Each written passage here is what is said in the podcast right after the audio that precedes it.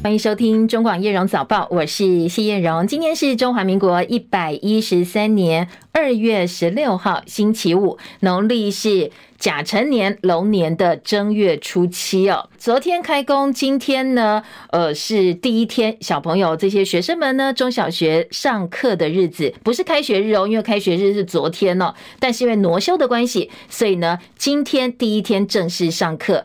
北部地区的学生上课第一天要注意哦，因为要变天了。今天封面通过，加上东北季风增强，北部跟宜兰的高温跟昨天相比，大概低了九到十度左右，所以温。温差蛮大的，要特别注意。当然，详细的天气提醒呢，还是要听听看哦。中央气象署专业的天气观察。今天线上连线请教的是中央气象署的预报员叶志军先生。哦，那今天的话，其实锋面已经通过台湾的哦。然后我们这边的话，就主要是以东北季风的一个天气形态。哦，所以像是在桃园以北跟东半部地区以及恒春半岛，都是会有些局局部的降雨出现。哦，不过就是主要的降雨区还是以基隆北海岸，然后大台北的东侧以及东半部的沿海地区跟恒春半岛这些地方为主。而且入夜之后，其实整个降雨情况就会逐渐的趋缓下来。呃，至于在其他地方的话，则还是维持多云到晴的天气。那在温度方面，在中部以北跟宜兰的低温是在十四到十七度，然后在其他地方的话，只是在十八到二十一度。哦，不过在白天的一个气温上来讲，就会会有比较明显的落差了。哦那特别像是在北台湾地区的话，是只有十六到十八度。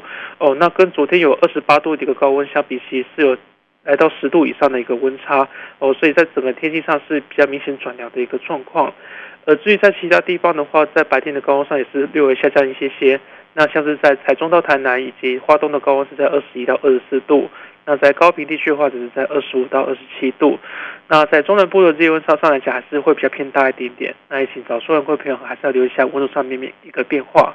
哦，那最后我们提醒就是东北风势会比较偏比较偏强一点点。那包括像是在桃园到云林的沿海空旷地区，以及恒春半岛跟各离岛，哦，都是会有些较强阵风出现。那前往海边活动的话，请特别注意安全。以上是要是由中央气象署提供。嗯，最近刚刚你提到这一波东北季风到晚上就会减弱了嘛？哦，但是明天是补班补课日，加上星期天放假，这两天周末天气有没有什么最新的一个变化呢？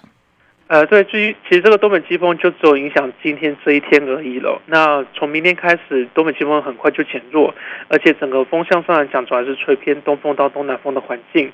哦，所以到时候就只是要在迎风面地区可能会有一些零星的降雨。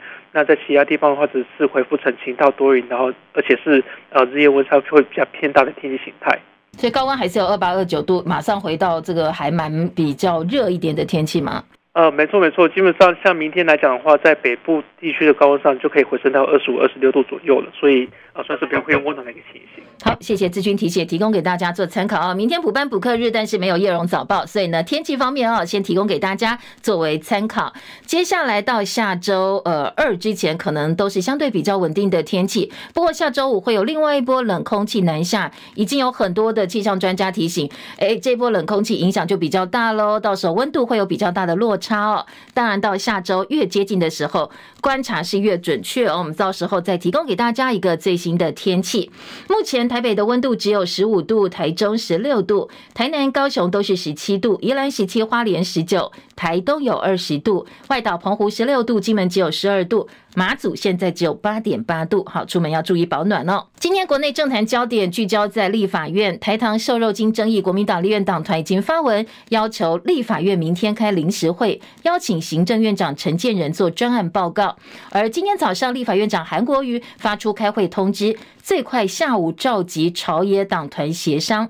但是民进党团说，立法院会期是没有临时会的，蓝营这么做是已经逾越了宪法。不过呢，如果是朝野协商决定二十号开议之后，邀请陈建仁到立法院做实案专案报告，这部分呢，民进党团是尊重的。当然，接下来要看蓝绿哦，大家如何出招，再来看看会不会开临时会。立法院要来做呃这个朝野协商，来看看要不要开临时会。民众党主席柯文哲说，瘦肉精的检验报告出来，执政党如果把话讲清楚，就没有开。临时会或不开临时会的问题，但是如果讲不出个所以然来，只好开临时会。现在的问题就是哦，民进党有没有办法提出让大家都幸福的解释？在程序上，立法院人士接受媒体访问时证实说，现在国民党团已经发文了，所以院长韩国瑜必须要召集协商。就算今天来不及协商，明天也可以。不过依法是不能够开临时会，因为现在已经是立法院的会期，所以只剩下提前开议或者二十号开议之后。安排承建人来做专案报告，只有这两条路可以选择。好，这是今天早报引述立法院议事人员相关的说法。再来关心欧美股市表现，零售销售数据星期四公布，美国经济软着陆预期动摇，美债殖利率下滑，包括辉达、AMD、阿尔法贝以及微软这些市场领先的科技股股价都是跌的。清晨美国股市则是大盘指数涨多跌少，道琼反弹近三百五十点，标普收红百分之零点五八，写下历史的记录。道琼今天收盘涨三百四十八点，三万八千七百七十三点一二点。纳斯达克指数涨四十七点，一万五千九百零六点。标普百指数涨二十九点，五千零二十九点。费城半导体跌七点，四千五百五十八点。今天台积电 ADR 微涨百分之零点零三，来到一百二十九点三亿美金。现在收盘的欧洲股市三大指数都是收高的，伦敦股市涨二十九点，七千五百九十七点；法兰克福指数涨一百零一点，一万七千零四十六点；巴黎 c c 四十指数涨六十六点，七千七百四十三点。昨天台股龙年开红盘，气势如虹。昨天大盘一度站上一万八千七百二十五点的新高，收盘也涨了五百四十八点五点，收在一万八千六百四十四点五七点，写下历史新高。好，这也是农历春节红盘日史上第三高的涨点。昨天的成交量有五千一百五十四点六亿，这是二零二一年七月以来的新高。而集中市场的市值呢，已经来到五十九点二五兆元，同样登顶。张佳琪的报道。台股农历年封关期间，美股表现不错，道琼虽然小跌，但是费城半导体指数大涨超过百分之五。台积电 ADR 在台股休市期间累计涨幅达百分之十，使得 ADR 一度攻高到一百三十点七八元。台股恢复交易之后。台积电股价马上补进度，直接以跳空姿态要升到七百零九元，只差一元就涨停板，顺利突破前高，改写新高。台股的多头士气振奋，早盘指数应声飙涨六百多点，直上一万八千七百二十五点，同步改写新高。万宝投顾董事长朱成志指出，除了台积电表态，大盘焦点 AI 族群更为神勇。技嘉、奇鋐同奔涨停，股王世芯 KY 大涨百分之七，改写历史新高。昌湖攻涨停，竞争千金股。整体而言，电子股齐头并进，台股多头气势有望延续。朱成志说：“带动了加权股价指数突破了两年前一月份的高点一八六一九，今天最高到一八七二五点。那么今天龙年开春的第一天。”就创了历史新高，表现今年多头的气势非常的强势，多头应该可以延续下去。龙年第一个交易日，多头展现旺盛企图心。朱成志认为，短线盘势持续往多头发展，虽然开春的大涨也可能引发短多先获利了结，不过波动的趋势往上，红包行情该可期。投资人近期应采取多方操作。中广记者张佳琪台北报道。嗯，股汇是不同调的。台股昨天大涨五百四十八点，写下收盘历史新高。不过台币兑换美元的汇率呢，则是收贬了六点七分，收在三十一点四二五兑换一美元。这已经是一月中旬以来的低点了。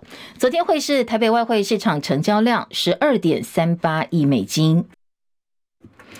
油价部分，在美国能源数据、零售数据导致美元面临卖压之后，国际油价今天涨幅超过百分之一。不过在此同时呢，国际能源总署警告，今年的石油需求成长趋缓，引起投资人的关注。纽约商品交易所西德州中级原油三月交割价上涨一点三九美元，涨幅百分之一点八，每桶七十八点零三美金。伦敦北海布伦特原油四月交割价上涨一点二六美元，涨幅百分之一点五，每桶八十二点八六美元。其他今年财经市场的话题呢，包括日本二零二三年国内生产毛额 GDP 四点二亿兆美元，输给德国，下滑成为全球第四大经济体。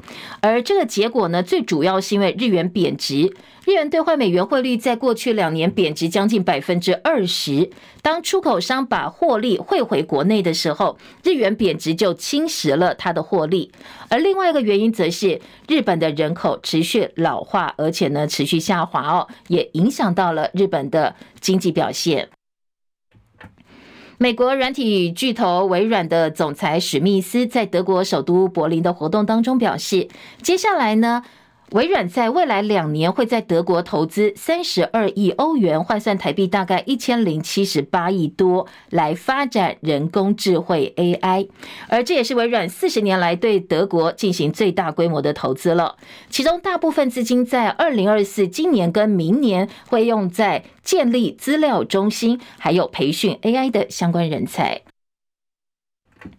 国内十四家金控在一月份自行结算获利，通通出炉。因为台币汇率转贬，股市大好，所以整体金控一月单月获利赚了五百三十九亿，比去年的年底十二月增加将近有九倍之多，而比去年同期呢，当然也是翻倍成长。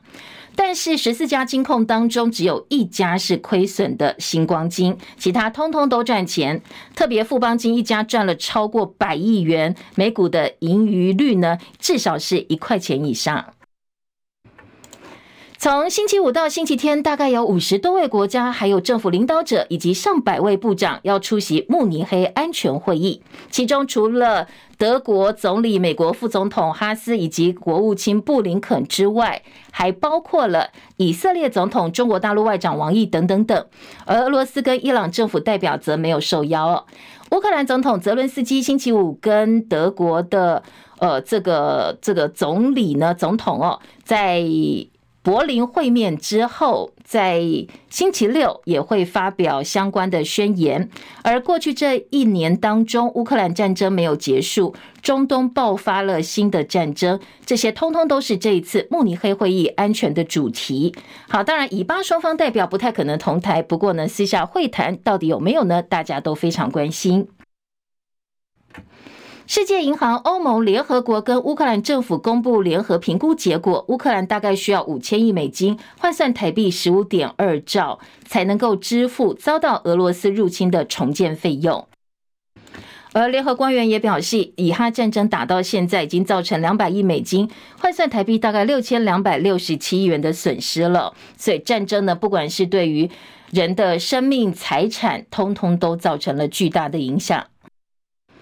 俄罗斯总统普京首度针对美国总统大选发表评论，被问到说美国接下来谁当总统对俄罗斯最有利？他说呢，让他选他会选拜登，因为呢拜登更有经验，而且更容易预测。而川普则是隔空感谢普廷，说呢他选择拜登对于川普来讲是一个非常大的赞美。自从向乌克兰购入了瓦格良号的航母之后，大陆以非常惊人的速度发展自制航母跟舰队。好，有媒体说，二十多年来，大陆的努力已经慢慢变成了对航母超级大国美国形成了非常大的威胁。军事专家引述媒体的话说，大陆计划在二零三五年建造六个航母的战斗群，其中四艘哦，至少有四艘是核动力。好，当然在一一突破各项航母技术之后，美国对于大陆的快速崛起也不敢掉以轻心。北韩领导人金正恩的妹妹金宇正非常罕见的说，北韩对于跟日本改善关系抱持开放态度。他甚至暗示未来可能会邀请日本领导者访问北韩。而对此呢，上周日日本首相岸田文雄表示，他觉得日本跟北韩目前真的有改善彼此关系的必要。日韩外交人士说，日本首相岸田文雄可能今年三月二十号会访问南韩，同时跟南韩总统尹锡悦举行会谈。另外，美国职棒大联盟三月二十号会在南韩举行新赛季的开幕战，到时候大谷翔平效力的道奇队会对上达比修有效力的教士队。好，当然这场比赛很有可能会被安排是日韩的领导者大家一起到棒球场看比赛。阿根廷足球明星梅西，因为在香港友谊赛当中缺席，随后呢又在日本友谊赛当中出场，所以让很多本来满心期待的香港跟大陆球迷既失望又生气。昨天传出，现在大陆官方要全面封杀梅西。继杭州跟北京取消阿根廷足球国家队三月访问大陆的行程之后，官媒央视昨天删掉了所有跟梅西有关、梅西出现的足球影像，还有他的代言广告，几乎都通通被封杀。纽西兰再度遭到野火肆虐，该国第二大城市第一基督城因为海港山野火蔓延，进入紧急状态。超过一百多户被紧急撤离，同时呢，有超过六百五十公顷的土地被烧毁。夺下职业足球美式足球联盟 NFL 超级杯的堪萨斯酋长队举行封王游行期间爆发枪击事件，一死二十二伤，两名青少年因为涉及枪击事件遭到拘留。警方说，这起事件似乎是几个人之间的争执所导致。好，这起事件呢，造成了一名女性死亡。她是四十三岁当地的 DJ，也是社区广播电台主持墨西哥节目的主持人。而受伤的有二十二个人，年纪大概八岁到四十七岁，其中半数伤者年纪不到十六岁。根据美国有线电视新闻网 CNN 的报道，现在呢，警方拘留了三个人。因为呃，目前初步调查可能是个人争执所引起哦，所以研判应该不是恐怖主义或者是本土的暴力极端主义者所做的，跟这个应该是没有直接的关系。我们先进广告，等一下回到现场继续来听其他的新闻焦点。各位听众朋友，新年快乐！我是台湾费森尤斯卡比公司总经理邱建志。新的一年，祝福大家龙来运转，再创辉煌，出奇制胜来转运，持之以恒逆转胜。我希望柜子能贴合空间的设计风格啊，最好能上锁。但我很健忘，常找不到钥匙。没问题，宝源快客柜从柜体到尺寸完全客制化，还有手机蓝牙解锁，APP 追踪开锁记录，再迷糊都不怕。快速客制化单品系统柜的专家，宝源快客柜。台中零九一一九七九一零五，高雄零九三三三一五五七二，或上网搜寻宝源快客柜。金吸水系列金捧毛巾，日本最新技术，比海绵还吸水，越洗越蓬松。金捧毛巾，N O N N O，浓浓。中国广播公司。提醒您，现在时间七点十九分，欢迎回到叶荣早报。好，香港除了已经有港区国安法之外，现在开始准备基本法第二十三条国安条例立法咨询了。曾经是中国经济大好友的摩根史丹利前首席经济学家罗奇说。在香港本土政治、大中国经济，还有美中关系变坏等等多重因素的夹击之下，香港已经完蛋了。他认为中国推出的救市措施恐怕也很难挽救香港的经济。叶博弈的报道，专家分析，港府今年执意要推动二十三条国安条例立法，可能是罗奇发表有关言论的导火线。专家认为，香港作为一个国际金融中心，竟然有两套所谓的国安法前置，令外资对于投资香港却步。如果外资进一步撤出香港，那么香港就会注定玩完。过去长期看好中国概念股，现任耶鲁大学资深研究员罗奇日前在英国《金融时报》以“我沉痛地说，香港已经完了”为题发表文章。罗奇认为，香港过往的定位非常聪明，因此才能够成为全球知名金融中心。可惜最近在本土政治、中国经济与美中经贸冲突等不利因素的夹击之下，香港已经玩完。罗奇表示，香港经济在美中经贸冲突等三大因素夹击之下，进退维谷，遭受池鱼之殃。同时，这些问题并不是香港可以自己处理的，所以香港经济势必完蛋。中广记者叶博弈在台北报道。好，诺鲁共和国跟我们断交之后，帛琉总统惠恕仁最近呢，致函给美国联邦参议员的信件也曝光了，其中提到中国大陆开出。订满帛琉饭店房间等等利诱条件，希望能够换取帛琉放弃跟台湾的邦交。这个社群媒体呢，传出一封由帛琉总统惠恕仁写给美国参议员的信，信中透露，除了呢大陆方面开出条件说，哎，我们的人会把你所有饭店的房间通通订满，换句话说是要来消费哦，也承诺每年会投资两千万美金，在帛琉营运站占地两英亩的远端客服中心，来换取邦交。而今天媒体引述所谓涉外人士的话说，这封信是真的，说这是自由联合协定的资金没有办法在美国国会过关所导致。好，什么叫做自由联合协定呢？美国跟帛琉、密克罗尼西亚还有马绍尔群岛等三个太平洋岛国去年年底签署，恢复为期二十年的自由联合协定。但是呢，这笔协定需要的七十亿美金在美国国会卡关了，因为美国参议院十三号表决援助台湾、乌克兰跟以色列九百五十三点四亿美元的法案，支持自由联合协定的议员本来打算把这个资金呢加入这次对外援助计划当中，不过最后没有纳进去哦。所以美国之音说。帛琉、密克罗尼西亚跟马绍尔群岛对资金延迟感到非常的懊恼，所以有点反弹情绪。好，在这样的情况之下呢，帛琉的总统这封信也被媒体曝光了。接临五十四年的美国太空总署 DC 八飞机，昨天上午由菲律宾克拉克机场起飞之后，直飞到台湾南部绕行，分别在恒春、台南机场、水上机场放下机轮，做一些 low approach 的动作，至少绕了三圈。NASA 的科研飞机为什么会在台湾绕呢？气象专家彭启明说，是来进行空气品质的大规模检测。不过，前空军副司令张延廷说，这个计划其实还是有相当高的政治敏感性。张伯仲的报道，针对 NASA 飞机来回盘旋在台湾西部的中南部陆地上空，前空军副司令张延廷表示：“这是我们跟美国航空太空总署 NASA 科研的计划。那它是要将台湾大气环场的空气污染的状况做一个立体的分析。”那他就能，从屏东，包含高雄、台南、嘉义，将以耕田式的方式在机场附近，因为他在军用的机场，所以要接受军方塔台的管制。像这样的科研计划，其实还是具有极高的政治敏感性。张延廷提到，由于美国 NASA 具有官方性质，同时这架飞机所使用的编号 NASA 八一七和 NASA 五二零，似乎也代表总统蔡英文当年囊括八百一十七万票，以及我国五二零总统就职日的微妙联想。任由各方去解读，也由于这架飞机的飞行路径全都在我国包括冈山、台南和嘉义等军机场上空限航区飞行，接受我空军航管单位的管制。张延廷研判，这代表了我国与美方之间的准军事和准政治的互动都在强化当中，而这也是美国航太总署 NASA 首度到台湾来进行飞航测试。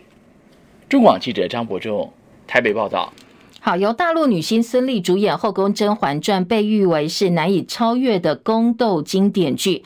这几年呢，每逢农历过年，YouTube 上哦都会有二十四小时马拉松直播播放《后宫甄嬛传》。好，都有很多人在现场在线观看，或在聊天室即时讨论。像昨天下午两点多，其实是上班时间，在线观看人数超过两万多人。而过年期间呢，部分比较经典的桥段，像滴呃滴血。也认清啦，飙到三点八万人。华妃哭喊说：“哎，皇上，你害得我好惨，害得世兰好苦啊！”三点三万，甚至呢，昨天晚间的在线人数飙到四点八万。所以 PTT 乡民很好奇问说：“哎，每到过年就二十四小时播这个《后宫甄嬛传》，背后到底是不是有目的性的统战？”好，这样一个疑问抛出来之后，引起非常热烈的一个讨论哦。大部分网友都说，其实《甄嬛传》很简单，就是陆剧好看，而且连总统蔡英文都说他爱看，说甄嬛故事格局之大，已经超过两岸问题了。甚至说，如果连《甄嬛传》都算统战的话，那干脆说整个过年都是统战。还有人说，如果说台湾人看一个陆剧就能够被统战，那真的是太弱了。网红晚安小鸡本名陈能串，他自称在柬埔寨凯博园区直播被凌虐、被抢劫，而柬国警方调查之后说，其实通通都是自导自演，所以以损害柬埔寨形象把晚安小鸡逮捕。同行的另外一个网红叫阿闹，本名叫卢祖显，也被带走。昨天柬埔寨西港省长郭宗朗开了记者会，而且呢亲自主持。把这个晚安小鸡跟网红阿闹上铐押到现场，还展示大量的证物。说包括了疑似用来冒充这个被打之后流血的红墨水、鬼面具等等等。好，这个晚安小鸡跟这个网红阿闹当场下跪道歉，承认所有的影片通通都是捏造。他们说希望柬埔寨政府能够给一次机会，让他们对观众介绍柬埔寨的特色跟柬埔寨的美。不过当地警方态度很强硬，说呢，晚安小鸡跟阿闹犯下严重错误，绝对不会只有口头训斥，后续还会移送法办，等服刑刑满之后再驱逐出境。民进党不分区立委被提名人身障律师陈俊翰疑似感冒引起并发症，二月十一号大年初二凌晨过世，享年四十岁。陈俊翰先前被大陆媒体人士王志安在贺龙夜夜秀讥讽民进党推残疾人士上台煽情催票，当时引发相当大争议。他过世的消息传出来之后，王志安在社群媒体 X 上公开了他给陈俊翰的道歉信，感叹说：“现在他的歉意再怎么样也无法抵达了，他个人是无限的懊恼跟遗憾。”正在参加亚洲杯资格赛集训的中华男篮当家主将刘铮，他昨天晚间在个人社群媒体上发声，说现在整个训练只剩下六七个人了。其他男篮国手通通回去母队准备各自联赛的比赛。他说：“这真的是一支准备好马上就要比赛的球队吗？”他质疑说：“中华男篮队怎么会变成现在这个样子哦？”他觉得相当的不解。中广早报新闻。欢迎回到叶荣早报，好，来听第二阶段的读报。不过读报前还是要请好朋友哦，手机、平板电脑跟网页版的 YouTube 记得打开中广新闻网，或直接搜寻叶荣早报、中广七点早报新闻。帮我们七点到八点直播，记得按赞分享，同时顺手订阅中广新闻网频道。如果说是八点钟之后回到中广新闻网频道，或者你搜这个叶荣早报的话哦，记得要找今天的日期哦。点进来之后，一样几个动作：按赞、分享、订阅频道、多刷留言板，谢谢大家，帮我们的触及率尽量提高。经过农历春节假期长假之后，很多人又说，呃，好像搜不到叶荣早报了。好，你如果订阅，同时呢，嗯，开启小铃铛，我们有直播通知的话，会比较容易找到我们哦。也谢谢大家。今天的早报重点，其实翻开各报头版头条哦，头版焦点跟昨天一样，几乎呃聚焦在台北股市的是比较多的。昨天是预测在农历长假之后，农历年假长假之后的补涨行情。今天呢，则是大篇幅来报道昨天台北股市龙年开红盘的好表现。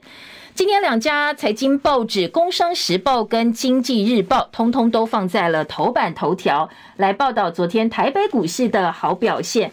当然了，呃，这个大家下的标题不太一样，五大纪录、五大亮点等等都有哦。《自由时报》今天综合性报纸的头版头条也是昨天台北股市。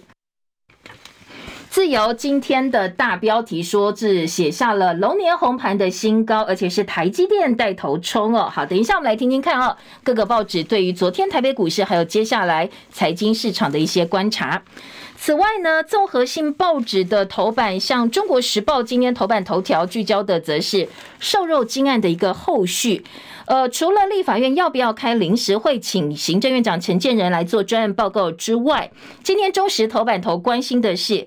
行政院说，他们要盘点整个采验的过程。当然，一方面呢，在野党担心的是瘦肉精存在会不会有所谓的食安问题。不过呢，行政院呢，呃，今天中时头版凸显的这个大标题是说，哎，好像对于整个采验过程是不是有问题呢？现在打算要来做进一步的确认。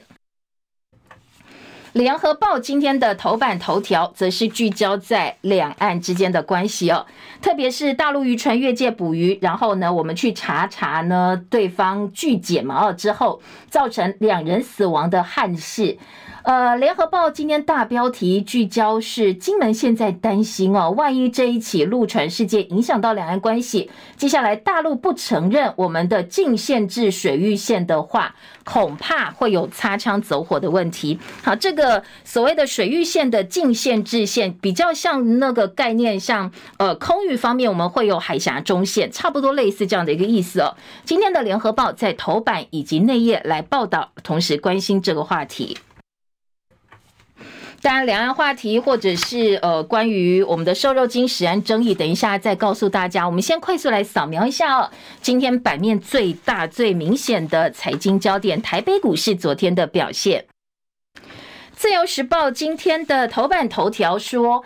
一八六四四点，台北股市再创新高，龙年开红盘，台积电带头冲。好，今天的自由把昨天台股的表现从开盘强势开出哦，还有包括台积电强强棍，AI 概念股多头气盛，收盘涨五百四十八点五点，收在一万八千六百四十四点五七点。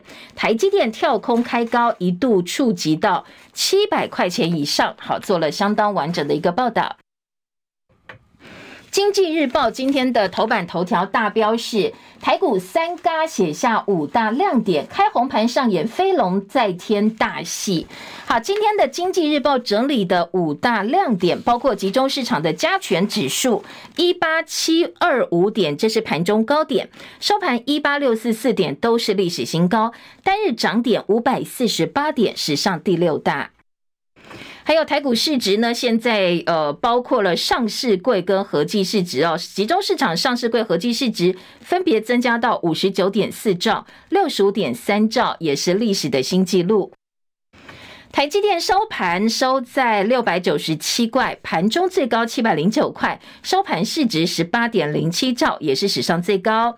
外资买五百六十二亿元，史上第五大，还有五十一档股价写下历史新高哦，包括股王世新 KY、建策、富士达等等等，都是挂牌之后的新天价。经济日报今天的头版头条，工商时报今天的头版头是。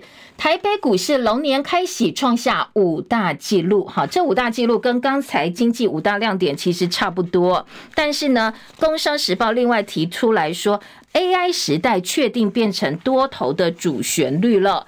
好，今年降龙系六猪啦，五大纪录等等等，看看大家从哪些角度来切。甲辰龙年台北股市开红盘的纪录，是今天早报头版相当重要的一块哦。另外，在财经报纸头版下半版面跟股市有关，包括了《工商时报》说，台积电一马当先，开盘飞跃七百点。另外，后续还有五大利多，包括外资看好，以及呢，呃，台积电的成长，目前今年、明年获利分别有百分之十八、十六的高度成长。AI 趋势下，台积电可能是全球受惠最大的半导体股，所以纷纷看好台积电的后市。昨天，金管会主委黄天牧在呃开春的春节团拜、新春团拜当中，他表示以红皇后论来期勉正期业者，说呃必须要有比别人更努力两到三倍，才能够离开原点，超越别人。好，这个是爱丽丝镜中奇遇的红皇后论。面对资本市场的激烈竞逐，资金逐利而居，我们必须要更努力才行。上市柜元月营收五十九家写下新高，好彩头加起来三点四七兆，月增百分之五点一五，同样是同期的次高。还有在呃，经济日报也把上市柜营收连九个月上三兆做到头版中间版面。辉达市值超越超车字母，执行长变成大赢家，黄仁勋的身价增加到六百五十二亿美金了。辉达市值收盘首度超越 Google 母公司阿发贝，成为全美市值第三高之后，黄仁勋的身价今天呢，财经报纸《经济日报》放在头版的下半版面做报道。另外，综合性报纸呢，《联合报》今天在财经版面也说。除了台北股汇市之外，兑换台币日元现在超甜价，昨天写下三十年来新低零点二一二一哦。在日元呃这个出现三十年的超甜价位之后，如果你换十万块钱台币，大概可以多换五万多日币哦。好，昨天出现的日元超甜价，呃比较大块的包括了两岸的这个禁限制水域线，现在我们担心跟空域的这个海峡中线一样消失哦。好，联合报头版。头条跟瘦肉精争议之后，在政坛引起的一些攻防。好，我们等一下来听，因为比较大块。我们先来听今天头版《中国时报》头版下半版面说，全球最新的威胁，因为美国情资显示，呃，俄罗斯接下来可能计划要研发核武送上太空哦。今天《中国时报》提版到头版，把这则外电做了还蛮大篇幅的报道。好，今天中时标题说，外传俄罗斯要打造天基核武，美国恐怕面对新的国安威胁，因为呢，这个俄罗斯送核武上太空之后，可以击杀人造卫星，还有侦察行动。多家美国媒体说，美国政府警告国会跟欧洲盟友，根据最新的情资，俄罗斯正在研发部署在太空的核武，要来击杀人造卫星。共和党籍美国众议院情报委员会主席朗特，他发表声明警告，这是严重的国安，希望呢美国总统拜登解密情报。这说法已经引起相当多的不安了。其他国会议员纷纷说：“哎，大家保持冷静，保持冷静哦，必须要把事情搞清楚再说。”美国上个月底就报道，美国的太空。呃，这个太空军发表报告说，中国大陆、俄罗斯都在测试研发反卫星武器，用在拒止、破坏或者是摧毁卫星跟太空服务。美国的情报单位形容，俄罗斯是美国对太空的依赖是阿基里斯腱。好，阿基里斯腱呢？就很像是致命的死穴的意思哦，所以呢，现在美国跟呃这个俄罗斯还有中国大陆针对这个部分呢，是有一些呃彼此的一些呃刺探啦，或者是最新的情报。这是中国时报今天的头版。自由时报也把这一则新闻放在国际新闻版的版头哦，说对付卫星，现在美国示警，俄罗斯研发太空核武，俄罗斯也有他们的说法。他说这都是美国恶意捏造的，这是因为美国想要争取国会批准对抗俄罗斯的经费，所以呢放谣言说我们正在研发太空核武。两方的说法哦，今天的自由时报做了一些并陈的报道，但是到底要不要解密这个情报来源？现在美国有两极的意见，因为担心如果说真的哦，俄罗斯研发的太空反卫星核武可以上太空的话，那可能会影响到民用通讯，影响到国际的军事指挥，当然最重要的是影响到美国的国安了。联合报呢则说。美国说俄罗斯推进太空核武影响到卫星，白宫跟国会接下来要开闭门会议讨论，然后要求总统解密情资。而克里姆林宫说这个是逃预算，这个老伎俩了，大家已经看个很久了，叫他们不要再恶意的捏造，同时呢抹黑俄罗斯了。《旺报》今天的头版头条则是大陆外长王毅今天启程访问西法，出席慕安会，好，慕尼黑安全会议。中法建交六十周年，这是习近平法国访问法国之前，这个王毅先帮他铺路。大陆外长时隔六年再到西班牙去。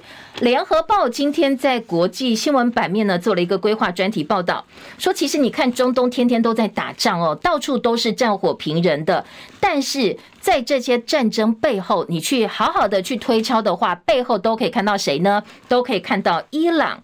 说伊朗是美国、以色列为两大敌人，所以在中东扶植代理人的势力，把战火外包，扶植亲伊拉克的民兵打击，呃，扶植亲伊拉伊朗的民兵呢，打击敌人，打造抵抗轴心境外的行动，希望借代理人的战争来合理的推诿卸责。伊朗大秀肌肉，对内同时又可以巩固自己的权力。好，这是今年联合报规划的专题报道，来看一看中东战争其实背后，好，不只是伊朗哦，其实代理人战争美国也没有在少做哦。所以来看看这些国际焦点到底可以从哪些角度进一步来做分析。继续回头来听听看哦，今天呃国内的政经话题，我们先来听呃大陆的渔船越界拒检翻覆之后，两岸的一些攻防，两岸的一些隔空对话。联合报今天的头版头条大标说，金门担心大陆不认禁限制水域线，陆船事件影响到两岸，地方希望渔民节制，避免擦枪走火。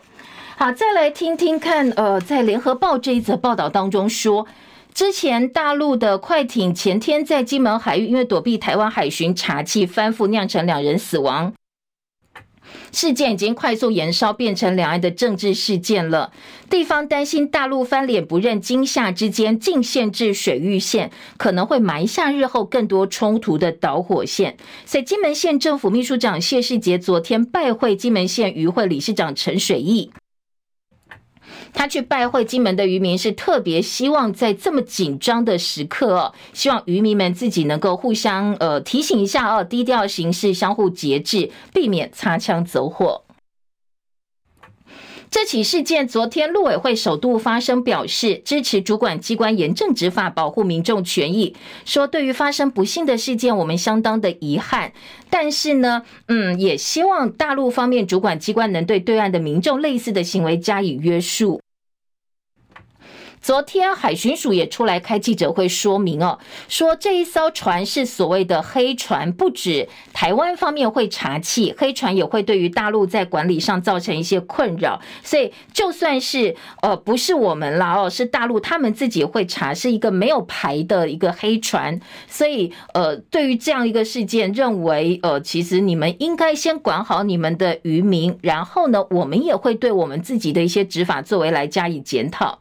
金门人士说，金厦之间有一条隐形的线，就很跟这个台海中线一样，是台海之间的一个默契之线。两岸官方一向很有默契的遵守，大陆科研船、海事公务船，甚至军舰，通通不会轻易的越线。这个事件影响到互信之后，担心是万一接下来对岸是有一些所谓报复性行为的话哦，会不会呃就很像我们空域那一条海峡中线莫名其妙现在就不见了？所以接下来会不会在呃金厦之间的水域线也消失了禁限制的这一条线？金门县政府正在密切的注意。好，接下来呢，在呃联合报另外点到说，当然啦，希望可以大事化小，小事化无。不过因为没有官方沟通的管道，所以很担心两岸关系反而会雪上加霜。而邱泰三说，我们跟对岸是有联系的啦，哦，如果接下来的调查报告有进一步的消息，也会赶快告诉这个对岸。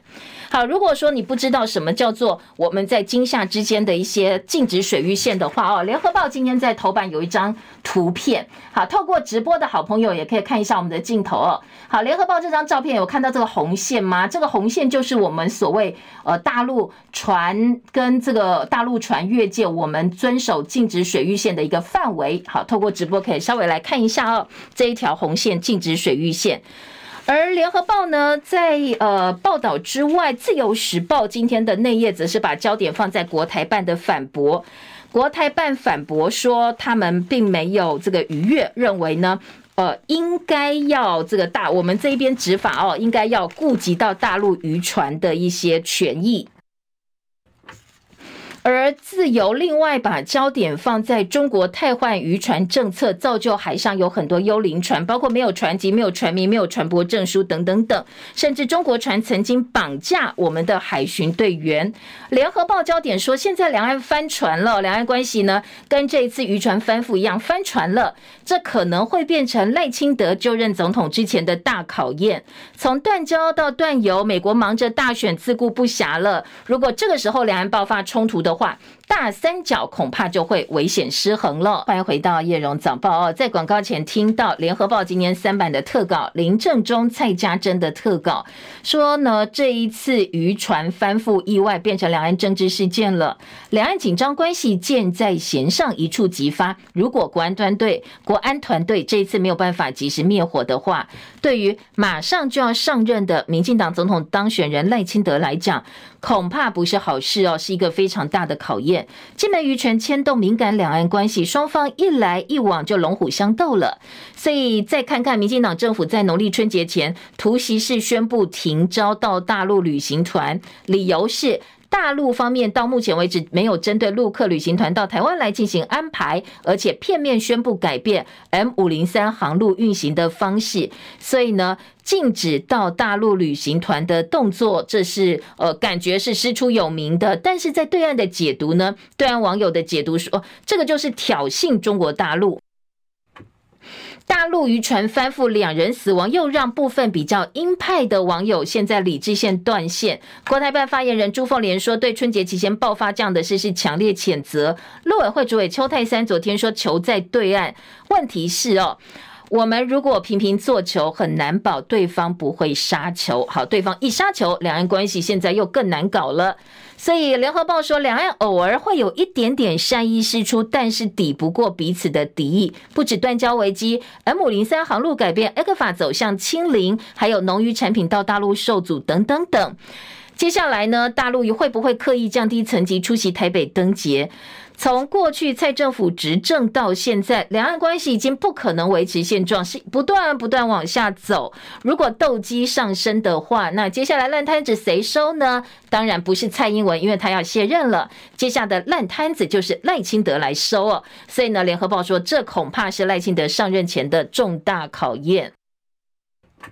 但是第一线的渔民，金门的渔民比较担心的是，呃，这个渔权问题啦，擦枪走火安全问题哦，所以希望大家在第一线，呃，能够尽量的节制，避免擦枪走火。昨天国民党立委陈玉珍则说，希望两岸真的还是要建立一个沟通机制啦，官方的沟通机制，否则憾事恐怕会一再发生。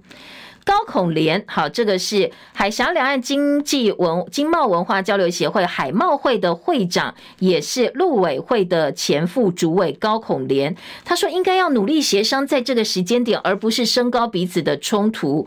接种担心中共利用这件事情，拒绝承认我方的法律管辖权。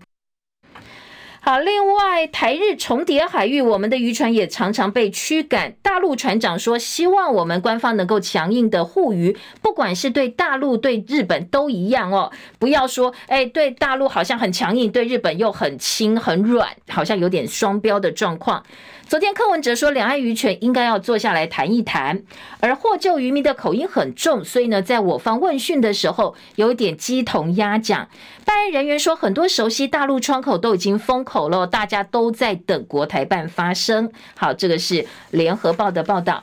另外，NASA 跟台湾、韩国、菲律宾、泰国，大家一起合手分析亚洲的空气污染。两架科研机观测中南部，昨天东部空域有四小时几度触地重飞，所以航空迷很兴奋。但是呢，军事迷诶比较关注的是有没有其他的政治意涵。今天的自由时报一样哦，放在版头大标做了报道。联合报今天的二版则是呃，把焦点放在台积电。台积电称台湾对股市 GDP 税收贡献很多，晶片外交可能是接下来哦，我们在外交上非常重大的一招，而且呢影响深远。简景汉说，川普如果当选，将会是全球景气最大犀牛。美国降息递延，大陆经济地缘政治都会影响到我们的呃这个财经市场的一个获利。好，这是联合报今天的二版。再来听瘦肉精话题吧。哦，今天《中国时报》头版头条说，呃，这个瘦肉精案，陈奎说要盘点裁剪过程。台中市政府在农历年前检出台糖猪肉片含有禁用的瘦肉精，西部特罗事件现在余波荡漾。行政院初步排除是供应链的污染，所以接下来要请部会的专家学者盘点肉品检验采集阶段有没有可能是在采集的过程当中被污染。或者是代表实验室的这个检验有问题呢？实安办说不排除任何的可能性。好，当然了哦。另外是呃，绿营立委说会不会是台中市长卢秀燕想要赚政治声量？但是蓝营立委说。哎，你不注意系统性的问题，现在竟然想把锅甩到卢秀燕的身上，这是民生问题耶，应该要非常非常在意。因为呢，呃，整个过程当中呢，包括卫福部、包括行政院的官员，似乎对于这个检验结果，要不然就说啊，就是单一个案，要不然说，哎，会不会是检验过程出了问题？但是在野党跟蓝营则说。你不应该是问说为什么会检出一呃一件的瘦肉精，而是应该说为什么会有一件瘦肉精，有没有可能有两件、三件、五件、十件哦，而不是轻轻的带过。毕竟这是食安问题哦，是必须要用高规格来加以关注，更不应该从政治方面来甩锅给卢秀燕。台中建议第三方公正实验室重新检验，同时要全面强化边际检验。下周还要开专家会议。好，这个是呃《中国时报》的报道。蓝营说，这个行政院想要推给实验室污染，希望呢接下来行政院的呃部分呢能够在临时会做一个更详尽的报告。另外在，在呃《中国时报》三版说，傅崐萁批评绿营轻忽食安，蓝营连署二月十七号开临时会。而绿营说，呃，这个在会期间没有所谓临时会，你们国民党根本搞不清楚规定，不然去问议事人员哦。所以呢，在今天的三党团有没有办法达成共识？朝野协商有没有办法有一个结论出来？大家都在看。柯文哲说，重点是民进党的解释，大家有没有办法服气？朝小野大执政党应该主动示出善意，国会听证调查权。朱立伦唱民进党八年都不做，希望呢立委像有牙齿的狮子，能够展现自己的一个影响力。而听证调查权学者专家认为不必修宪，也没有扩权。至于在开临时会部分呢，自由时报今年大标题说，绿营认为这个做法是违反宪法的规定，叫国民党不要表现过头了。而在联合报的报道呢，则说今天韩国瑜的朝野协商，则是非常重要的一个关键。单一简体问题，食药署下周的专家会议会来做进一步厘清。呃，在今天的联合报，另外有点到帛琉总统自己说，大陆利诱对台湾断交，说呢，他们的游客可以把帛琉饭店订好订满，通通塞满，希望帛琉呢来跟这个中国大陆建交哦。今天在呃全台焦点版联合报内页说，侯友宜在议会拜团拜，但是绿营的议员新北议员说，哎，怎么没有邀请我们呢？所以有点不太开心。今年的灯会没看头吗？台南市长黄伟哲说，这是见不得台南好，台南其实很努力哦。